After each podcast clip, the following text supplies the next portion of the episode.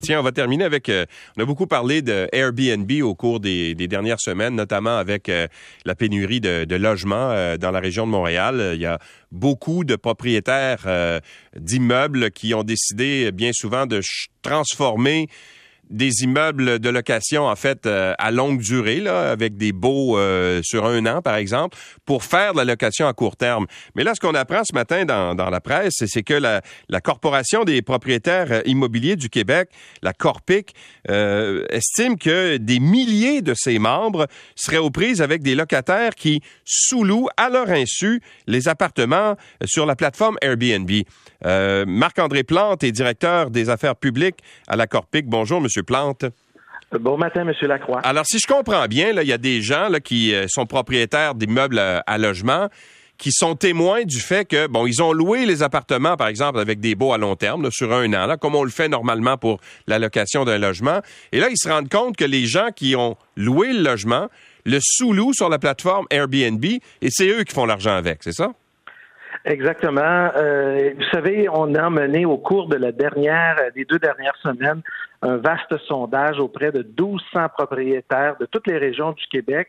Et ce qui en ressort, c'est que près de 5% euh, des propriétaires ont été donc témoins à leur insu de location, euh, de sous-location sans leur autorisation euh, de, sur des plateformes de type Airbnb. Ce sont souvent des locations qui euh, sont en marge, donc des lois et donc qui sont contraires, euh, qui sont totalement illégales. Et aujourd'hui, on estime à au moins 13 000 logements dans le réseau du parc locatif québécois, dans un contexte où il manque de logements et pour lequel nous espérons rapidement euh, que le législateur là, va refermer et resserrer, euh, comme ça se fait dans plusieurs pays euh, en ce moment.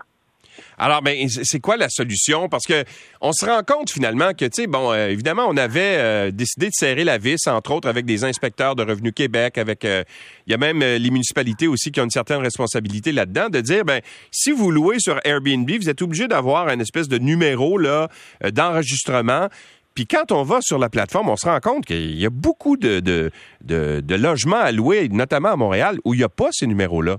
Alors, est-ce que les règles sont suffisamment, le filet de sécurité est suffisamment serré?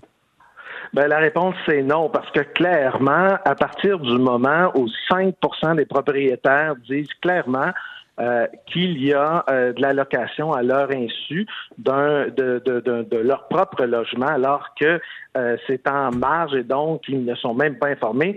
C'est là l'exemple parfait que le système actuel ne fonctionne pas. Nous, ce que nous souhaitons d'abord, c'est qu'il faut absolument au Québec se doter de politiques qui vont protéger le parc locatif, qui loge disons-le, juste dans le secteur privé, 1,3 million de ménages. Et dans un contexte de pénurie de logements dans plusieurs régions, c'est important de protéger ce parc-là. Et ce que ça prend, euh, ça prend d'abord plus de, de, surveillance, plus, d'inspecteurs, mais surtout des amendes beaucoup plus importantes pour les contrevenants à la loi. Je donne l'exemple de la France. Hein. En ce moment, on voit de plus en plus de logements, euh, de, de, de, jugements envers des locataires. On parle de montants de 25 000 euros ou 30 000 euros.